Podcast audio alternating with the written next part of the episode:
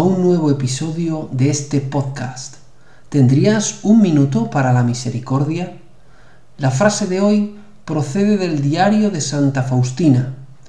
En él leemos que Jesús le dice a Faustina, Mi amor ha tomado posesión de tu alma y quiero que te fortifiques en él. Te pregunto, ¿sientes el amor de Dios por ti? ¿Sabes lo mucho que Dios te quiere? Quizás no tengas esa experiencia o que ni siquiera lo sepas, pero Jesús también se ha subido a la cruz por ti. Descubre su amor. Si ya lo sabes, cultiva hoy la experiencia de su amor, por ejemplo, en la oración o en los sacramentos.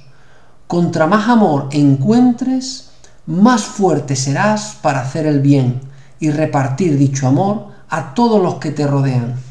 Jesús, en ti confío.